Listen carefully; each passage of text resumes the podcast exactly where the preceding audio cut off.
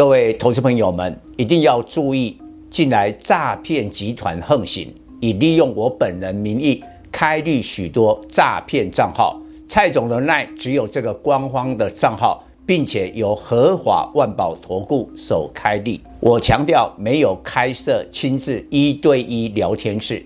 没有技术班教学，没有互委托下单，没有港股、美股及任何衍生性金融商品交易。近年来也没有出书准备。只要看到任何利用蔡总肖像开立的粉丝团，要求做出上述的行为，就是诈骗集团。粉丝们看到一定要帮我们检举，共同抵制。感谢大家，各位粉丝朋友。大家好，我是陈章，现在是礼拜四盘后的分析。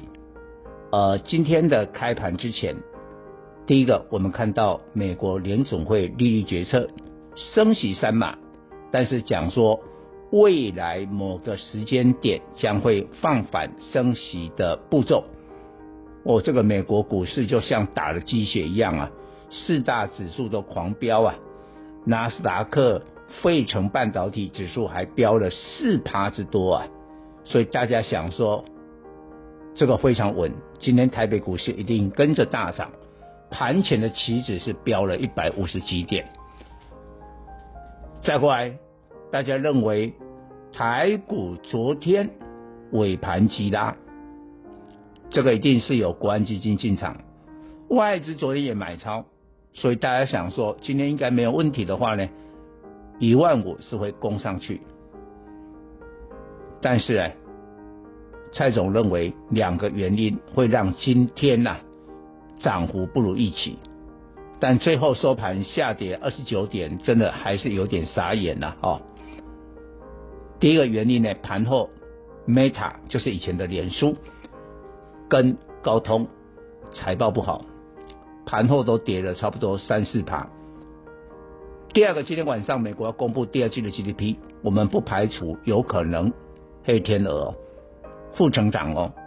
那最近我常提到，连续两个季度负成长的话，美国经济就衰退了，因为第一季是负一点六嘛，你假如今天晚上第二季又是一个负的话，那就不妙了。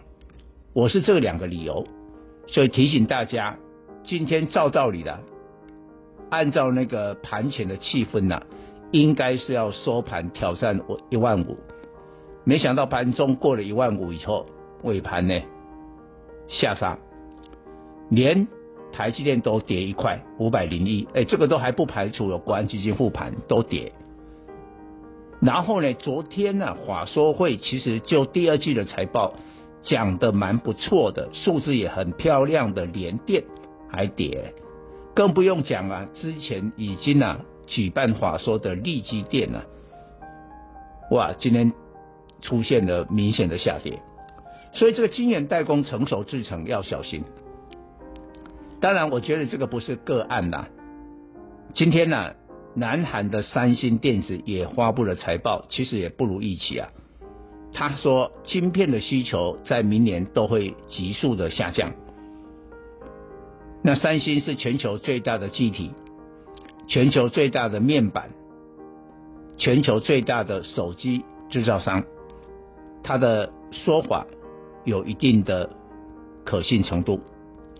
所以我告诉大家，现在台北股市最大的问题就是我昨天礼拜三专题那个标题，台股整个最危险的时刻已经过了，因为利空你都知道哦，就是存货啊，就是库存的问题。但是呢，个别的次产业最糟糕的情况还没有到哦。我建议你要避开这些股票哦，这些股票会在技术面成为熊市反弹，就是说它因为景气不好，这一次啊库存的调整啊，绝对不是说啊一两个月一两个月反弹好办，这一次都至少两个季度，两个季度就六个月呢，半年呢，有的还要拖到二零二三的上半年呢。所以它漫长的库存整理的话呢，它景气不好啊，它的股价就是空头的格局，熊市格局啊。但是你跌升会不会反弹？会反弹。当然有人呢艺高人胆大，你去抢吧，看你好不好抢，不好抢吧。我们就拿联电来讲啊，跌深了以后弹到你你你你想说应该会弹到四十二四十三吧，就小四十点五，不到四十一它就下来了，根本很难做，根本很难做。所以蔡总坚持哈，我的会员的操作哈，一个一个精神跟逻辑也跟所有的粉丝分享，我们坚持做牛市回升。什么叫牛市回升？它是一个中长期的多头，它股价是回升的格局。换句话说，时间到了以后，它会创下新高点。那为什么它可以牛市回升？因为它的景气，第一个没有什么库存的问题，再过来景气变好。那景气变好，你说现在还有景气变好？有啊，过去两年多啊。疫情的时候，很多的产业啊是受到了这个影响，比如说无线的网通设备。那现在人潮已经出来了哦，各个零售的一个据点的话呢，都需要这些类似啊无线通路的网通的设备，还有电信公司电信端也会加大采购，这一种叫做网通的。IPC 你就更可以理解，你现在出国。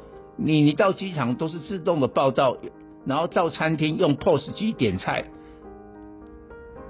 所以工业电脑的话跟网通，这个是反而在现在的解封商机受惠的，这个哈、股票才是会牛市回升，否则你就很容易像 ABF 窄板的三雄，新兴、南电、景硕会不好吗？